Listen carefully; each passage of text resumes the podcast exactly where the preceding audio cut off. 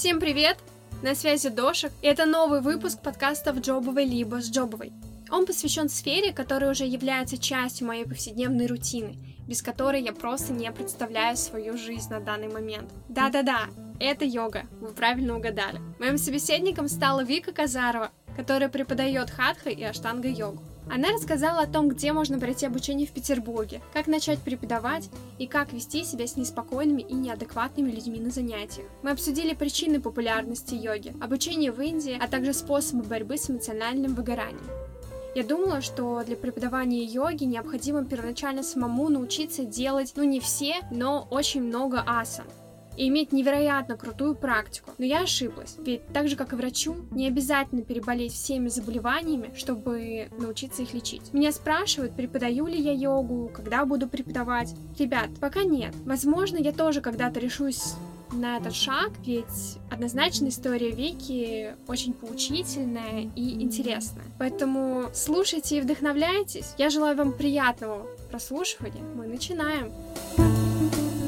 Вика, привет! Мы сегодня с тобой будем разговаривать про сферу, которая для меня является достаточно значимой и занимает определенную часть моей жизни. Это йога, и я ее практикую на протяжении последних трех лет. Я могу сказать о йоге со стороны практикующего, но совершенно другой взгляд на йогу может сказать преподаватель. Поэтому расскажи, почему ты решила преподавать йогу? Привет, Даша! Привет всех, кто слушает нас. Это на самом деле самый стандартный вопрос, который все задают преподавателям йоги. Это как мы дошли до жизни такой. Я э, занималась йогой, и первые семь лет я не собиралась преподавать йогу, потому что мне казалось, что это какие-то прям особые люди этим занимаются, у них, наверное, там, не знаю, радуга над головой и где-то крылья спрятанные под их йога-формой. Не иначе. То есть они точно обладают каким-то секретным знанием, которым я не обладаю. Но шло время, я практиковала, и люди стали меня спрашивать, э, как делать ту или иную асану, почему это происходит так, а не по-другому, чем меня они в свое время изумляли. Потом я попала к прекрасной преподавательнице, тогда это была Ира Ваулина, сейчас ее фамилия Романова, и она мне прямо так и спросила, почему ты не хочешь преподавать йогу? Я подумала, ну, в смысле почему? Потому что это я, а это какие-то волшебные люди. Но я подумала, Почему нет? И думаю, схожу-ка я на инструкторский курс и посмотрю, как этот мир устроен. И дальше моя жизнь изменилась сильно. Я пришла на инструкторский курс, и буквально через два месяца меня попросили уже выходить на замену. Через три месяца у меня уже было, мне кажется, занятие пять, и дальше просто я полностью поменяла работу. У меня была очень э, стремительная карьера преподавателя йоги, очень быстрый и, на мой взгляд, достаточно легкий вход в профессию. Но что значит легкий? У меня был в реальности огромный бэкграунд, связанный не только с семилетним опытом своей практики, но и по базовому образованию я биолог, поэтому я была достаточно конкретно всегда в понимании физиологических и анатомических процессов человеческого тела, что облегчало и мое обучение, и потом а, обучение, когда я уже стала преподавать другим людям. Где можно отучиться на преподавателя йоги? В Петербурге есть много курсов. Я отвечаю только за Петербург. В России, конечно, их много. Более того, сейчас есть курсы онлайн. Но в Петербурге лучшее место для йога-образования – это Институт восточных методов реабилитации. Есть другие места, но это лучшее. Более того, минутка инсайдерской информации. Когда появляются вакансии в чатах для преподавателей йоги, иногда там даже есть требования. Берем только выпускников этого места. А вот если говорить об инструкторских курсах, какие лучше, онлайн или в офлайн? А, я в этом отношении достаточно олдскульный человек. Мне сложно представить, как онлайн можно выучить преподавателя йоги без какой-то практической сессии. То есть, э, да, теорию можно пройти онлайн, но практика может быть только методом из рук в руки. А как долго учится преподаватель? Стандартный курс преподавателей у нас в России это либо две сессии по две недели интенсивом, либо курс пролонгированный на 9 месяцев каждые выходные. Я училась, первый мой инструкторский курс был две сессии по две недели. Можно ли научить тому, что ты сам не умеешь? К примеру, э, в силу моих физических особенностей я не могу сделать ног с головой. Могу ли я, например, если я знаю механику того, как это делается, обучить другого человека этому? Это интересный вопрос. Есть разные мнения на этот счет. А если понимать что ты делаешь, то, вероятно, это возможно. Хороший пример будет практика йога-терапии. Для того, чтобы работать йога-терапевтом, тебе не нужно, как преподавателю, обладать опытом, имея все эти патологии. Но при этом ты будешь точно знать, как работать. И это будет людям помогать. Иногда мне даже кажется, что люди, которые проходят сложный путь освоения асан, простите, остальные ребята, у них как будто бы появляется больше инструментарий для обучения какому-то навыку. Но важно при обучении свои психологические сложности, связанные с какими-то асанами, не навешивать на своих студентов. Потому что если для тебя это сложно, это не значит, что так будет сложно для другого. Ну, никогда нельзя сказать, что, типа, вот сейчас мы будем сделать сложную асану, готовься. Человек так сразу бедный подготовится, что он, скорее всего, помрет. Множество преподавателей, которые хоть раз были в Индии, обязательно так сказать, в своем резюме, там, портфолио укажут, что вот мы были в Индии и мы там обучались. Является ли это обязательным условием для преподавателя или можно пройти там, в России такие же курсы, будет еще лучше? Или это прям такой показатель хорошего преподавателя, что вот он был в Индии? Это интересный вопрос. Для меня качество обучения зависит от места. И я думаю, что в Индии есть прекрасные места, которые достаточно строго относятся, это важный момент, к сертификации преподавателей. Потому что тот же Институт восточных методов реабилитации, на который я ссылался, славится не только качеством образования, но и строгостью в принятии экзаменов, что важно, потому что затем все преподаватели йоги идут работать с другими людьми, трогать других людей, и важно не навредить, так же, как не навреди делают врачи. К сожалению, опыт, так сказать, слухов о том, как некоторые люди получают сертификаты в Индии, показывает, что ты просто проходишь обучение и в итоге при любом раскладе получаешь сертификат. Наверное, это будет хороший старт но это будет не окончательное йога-образование. Более того, как и йога-образование в целом, оно не а, заканчивается твоим первым инструкторским курсом. Первый инструкторский курс — это старт. И дальше из этого начинается какая-то большая история становления тебя как преподавателя йоги. А бывает ли на уроках неадекватные люди. И что ты с ними делаешь? А, конечно, бывают удивительные истории. Надо понимать, что если мы преподаем в йога-центрах и преподаем много, например, я много всегда преподавала достаточно, а, будут разные люди, которые приходят на занятия. Кому-то ты просто не понравишься, кому-то не подойдешь, но не секрет, что есть люди с психическими заболеваниями. И это тоже возможно. У меня а, была такая история. Ко мне пришла девочка на занятие. Это был не очень большой класс, нас было человек 10, наверное, наверное, всего это была хатха-йога. Когда ко мне приходит новый человек, я всегда стараюсь какую-то обратную связь от него получать. То есть я спрашиваю, все ли комфортно, удобно ли тебе здесь стоять, давай сделаем попроще, если тебе легко, давай сделаем потяжелее и так далее. И в какой-то момент а, она стала говорить, мне неудобно, я стала адаптировать под нее практику, потом она стала говорить, что мне больно, важный момент слово «больно», я стала адаптировать под нее практику дальше. Она поняла, судя по всему, что когда она говорит, что ей больно, она достаточно лихо может мною манипулировать.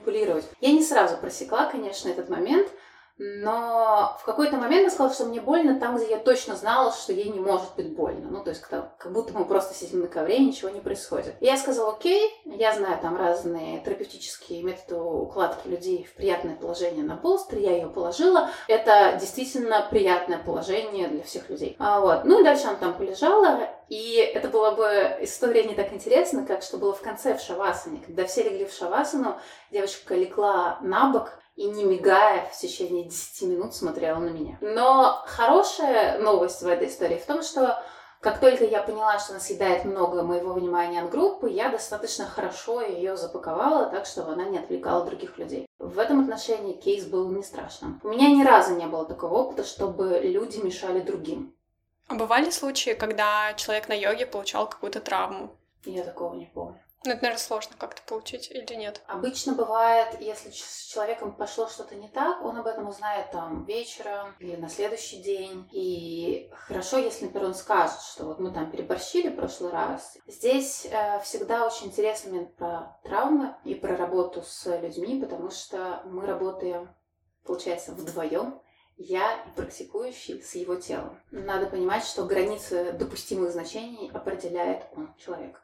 Поэтому травмироваться, честно говоря, сложновато прямо на йоге. А если говорить о, так сказать, потенциальном студенте, то это кто? Студенты, это которые приходят на йогу. Просто в аштанга-йоге мы называем студентами, в йоге в целом это называют практикующими или занимающимися, а bad style в фитнес-центрах называют это клиентами. Меня это всегда умиляет. Простите, кем я работаю, если это мои клиенты. Есть такая штука, говорят, что в йогу редко приходят от хорошей жизни. В действительности на йогу обычно приходят люди, которые что-то ищут.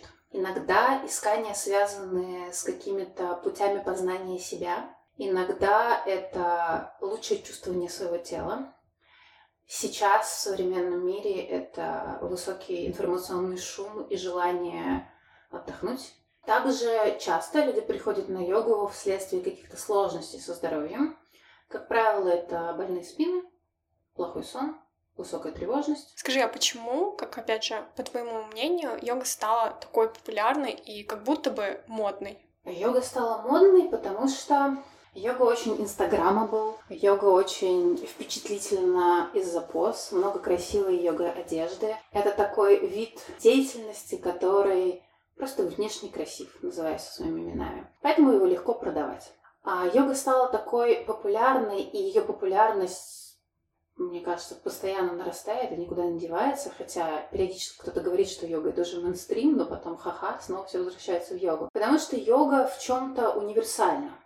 Йоги много разной. И если даже кому-то не подошла какая-то йога и какой-то преподаватель, соответственно, есть другая йога и другой преподаватель. Йога хорошо работает, как хочу хорошо провести время с классными людьми, а тут действительно много классных людей, так и хорошо работает под задачу. При этом задачи достаточно разные. Нет никакого ограничения по полу, возрасту, по социальному статусу. Очень много доступных занятий, есть социальные классы в некоторых йога-студиях, так же, как и есть супер-лакшери йога-студии, где все очень красивенько сделано. Йога имеет очень широкую рамку входа. Нет какого-то очень четкого, вот только для таких людей и не для таких других. Возможно, лет 20 назад это было чуть меньше мейнстримом, и более для узкого круга людей было. А сейчас это прямо для всех. И для меня это очень радостно, для меня это очень ценно, и я стараюсь это пропагандировать, потому что каждый находит в йоге то, что в конечном итоге он ищет если не полениться поработать. Я вот как практикующий замечаю, что в основном на классах женщины, нежели чем мужчины. Почему так? То есть потому что мужчины выбирают какие-то более силовые виды спорта, или, опять же, это вследствие моды происходит? Мое наблюдение за всем этим, это истории гендерные, показывает, что в действительности примерно 30% мужчин и 70% женщин. А дальше просто эти 30% парней худо-бедно куда-то кочуют. Мальчики, практикующие, больше любят мальчиков-преподавателей. У меня был пример, у меня был новый мальчик на занятии, он пришел с э, своей подругой, со своей девушкой, их было трое, одна из девочек меня знала, то есть я априори была хотя бы не страшная, это важно. Но нагрузка на занятие для него была чрезмерна. И э, для мужчины с психологической точки зрения это дико некомфортно, что какая-то девица может делать вот это, а он не может. Причем речь не только про какую-то растяжечку, я сейчас говорю про силовые асаны. Потому что среднестатистическая девочка-преподаватель йоги может в разы больше, чем мальчик, который приходит первый раз на занятия. И я это понимаю. У меня были ситуации, когда мои девчонки приводили ко мне своих мужей, и я говорила, пожалуйста, отведи его к мальчику-преподавателю. Потому что перед своим не так неприятно. Более того, иногда приходят парни и в первый раз на йогу и начинают соревноваться со мной как с преподавателем. Это меня немножечко вначале ошарашивало, потом веселило, а сейчас я стараюсь донести до них, что это прям плохой путь. Им и занятия не понравятся, и йога не понравится, ничего не понравится. При том, что мне точно не до соревнования лично с ними. Но это такой сложный момент. Действительно, мальчики ходят на такую практику, которая для них интересна. То есть я не могу сказать, как преподаватель йоги, что ко мне ходит мало мальчиков на занятия. Ко мне ходит немало. Но это связано с тем, что у меня достаточно силовая практика, если говорить о преподавании хатха-йоги. Потом есть и планки, балансы на руках, им интересно. Иногда девочки говорят, что им much. Опять же, если говорить о йоге, то существует множество видов йоги. Есть ли разница в преподавании? У каждого из методов в рамках в целом йоги, безусловно, есть какой-то внутренний фольклор, как я это называю. Хатха-йога в целом — это любая йога, где есть практика асан. И в данном контексте все-таки аштанга будет, например, тоже частью хатха-йоги, условно, как именно преподавание практики асан. Или какая-нибудь йога ингара. Но у каждого метода есть свои курсы, и своя система преподавания. Это важно, с одной стороны, а с другой стороны, анатомия йоги не отличается, если мы говорим о построении каких-то там асан. Она будет одинакова для всех. Другое дело, что, например, если мы упомянем аштанга йога, йога ингара, там бывает разная отстройка асан. Это уже другой вопрос. Хотя мышцы у этого человека не поменяются. Если человек преподает просто хатха-йогу, ему достаточно идти на хатха-йогу курсы. Если он хочет преподавать, например, там шивананда-йогу, то пускай он пойдет на курсы по шивананда-йоге и так далее. Йога Ингара отдельный курс со своя методика, аштанга-йога тоже. Но в конечном итоге однажды окажется, что методики преподавания для преподавания недостаточно. Важно не только как ты это делаешь, а важно еще какой ты. И во многом огромная работа каждого преподавателя йоги будет сводиться к его личной практике и к его росту как преподавателя, его обучению, которое не остановится никогда, и его любопытству в познании нового в этой сфере. Это очень важно. Опять же, йога является частью жизни, то есть ты ее практикуешь, и одновременно ты ее преподаешь. И в какой-то момент она может надоесть. Ты можешь устать от нее. Как себя вести, что нужно сделать для того, чтобы этого не произошло? Наверное, есть разные варианты действия. Первое — это найти своих и успокоиться. То есть, если ты практикуешь какую-то йогу в рамках метода, то практика твоя будет очень сильно тебя поддерживать. И, например, я как практикой преподавателя штанга-йоги могу сказать, что очень сильно поддерживает и вдохновляет поездка в Майсор к Шарату, к учителю в Индию. Это очень сильно перезагружает, причем на каком-то клеточном уровне. Меня лично, но по отзывам и коллег тоже. Поэтому нас это сильно держит. Помимо этого, конечно, опять же, возвращаясь к тому, что преподавание йоги такая же профессия, как и все остальное, нужно знать свои маячки то, на что стоит обратить внимание, когда ты потух и угас. Не скрою, наша работа часто это физический труд, поэтому стоит обращать на свое физическое состояние достаточно большое внимание. Поэтому можно, например, заметить, что многие преподаватели там следят за питанием. Это не случайно, потому что когда ломаемся мы, у нас ломается пол нашей жизни. Кроме того, как я уже сказала, нужно понять, что в йоге интересно лично тебе. И кого-то вдохновляет, например, пение мантр, Кого-то вдохновляет изучение анатомии, кого-то йога-терапия, кого-то усложнение практики по экспоненте. То есть нужно найти свое в этом, и тогда будет легче. И, опять же, есть разные люди. У кого-то йога занимает 108% его жизни, но если лично вы не такой человек, лично я, пожалуй, не такой человек, нужно оставлять место в жизни для того, что для тебя важно, и знать, что это. И иногда обращать внимание в своем ежедневнике, насколько баланс твоей жизни выстроен. Уделяешь ли ты должное внимание тому, что еще, кроме йоги, ценно для тебя и важно. И тогда все будет ок. У меня в конце есть три завершающих вопроса. Угадай, где взяла я аналогию? Что вдохновляет тебя в этой сфере? В преподавании йоги меня привлекло то, что я, как преподаватель, вижу быстрый результат. Чему бы, какой бы асане мы не учили, есть всегда начало обучения, середина и конец. Быстрые результаты у новичков. Потому что когда человек приходит и не умеет ничего, а через четыре занятия он уже делает сурья намаскар плюс-минус легко, это невозможно не заметить. Это с точки зрения прямо такой физики и а, привлекает то, как я вижу, люди меняются на занятиях. Как они приходят настороженные, испуганные, закрытые, и как буквально, опять же, через одно-два занятия они начинают улыбаться, больше доверять, становятся расслабленными. И это считывается прямо в каждой клеточке тела. И меня очень вдохновляет, что здесь, на йоге, можно подарить людям вот это пространство, где они чему-то учатся, и это легко в чем-то.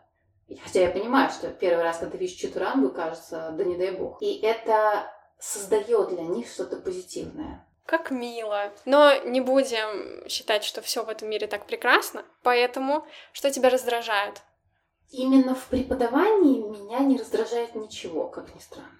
Но иногда меня огорчает, что люди воспринимают профессию преподавателя йоги как хобби, меня лично спрашивали, Вика, а кем ты работаешь? И даже вот недавно, на прошлой неделе, студентка с утра сказала, ой, зачем это работа, надо просто пойти йогу преподавать. Так вот, друзья, это такая же работа, как и все остальные. Да, вам, возможно, кажется, что мы ведем два занятия в день, и это всего лишь три часа, а не восемь. Но за этим стоит еще много невидимой работы, которая скрыта от глаз. Потому что как только преподаватель станет говорящей головой, ведущей два, три, неважно сколько занятий, он перестанет развиваться, и это считывается моментально. Потухший преподаватель – это худшее, что может быть в практике йоги. Поэтому меня огорчает, когда к нам относятся несерьезно, либо когда кажется, что мы – это такие люди, которые в детстве занимались балетом или акробатикой, и от скуки, от того, что мозгов на больше не хватило, решили пойти и попреподавать. Так вот нет, мы сдавали большие экзамены, мы много учились, мы продолжаем учиться много, мы вкладываем огромные деньги в наше образование, и это такой процесс, который, я верю, на долгие годы и нас будет вдохновлять, и будет вдохновлять наших студентов и учеников, потому что мы сможем делиться наработанным с ними. И мой последний вопрос. Что ты можешь сказать начинающим преподавателям йоги? Может быть, посоветовать что-то или наоборот предостеречь от каких-то ошибок, которые ты сама совершила? Я начала преподавать йогу почти 10 лет назад. И, наверное, я бы посоветовала определиться с тем, условно, способом работы, который преподаватель молодой для себя воспринимает как оптимальный. Возможно, с самого начала это непонятно, и в таком случае стоит попробовать все. Что я имею в виду? Можно работать в йога-центре, можно снимать зал, можно работать онлайн, можно работать офлайн, можно работать индивидуально, можно работать в группе, можно пойти в фитнес, можно вести только йога-туры, можно создавать какие-то курсы онлайн и программы, можно создавать закрытые клубы, опять же, онлайн и так далее. То есть инструментарий настолько широк, что нужно не бояться и пробовать. Поэтому я бы советовала не бояться, пробовать. Это первое. Второе. Много работать.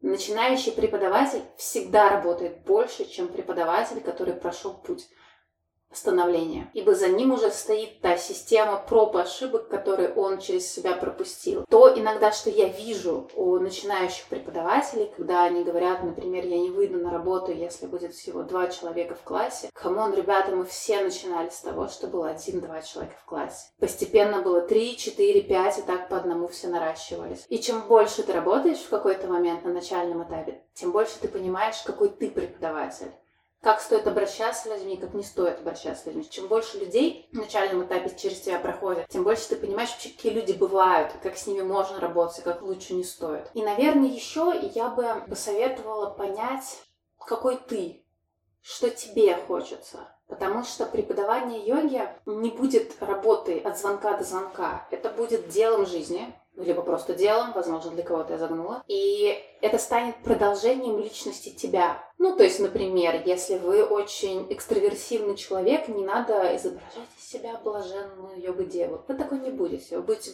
быстрым, активным, вам будет нравиться большая коммуникация. Не старайтесь стать блаженным. Так же, как и наоборот.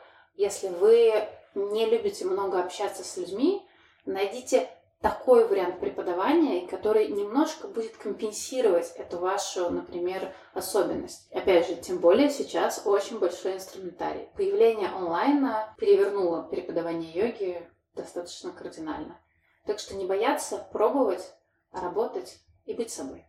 Вика, спасибо. Мне было очень приятно с тобой пообщаться и узнать о йоге еще чуть больше, чем я уже знаю. Если вам понравился этот выпуск, обязательно расскажите про него всем своим друзьям, близким и знакомым. Не забудьте подписаться на мой подкаст, если вы еще этого не сделали, чтобы не пропускать новые выпуски. Спасибо еще раз. Всем пока-пока.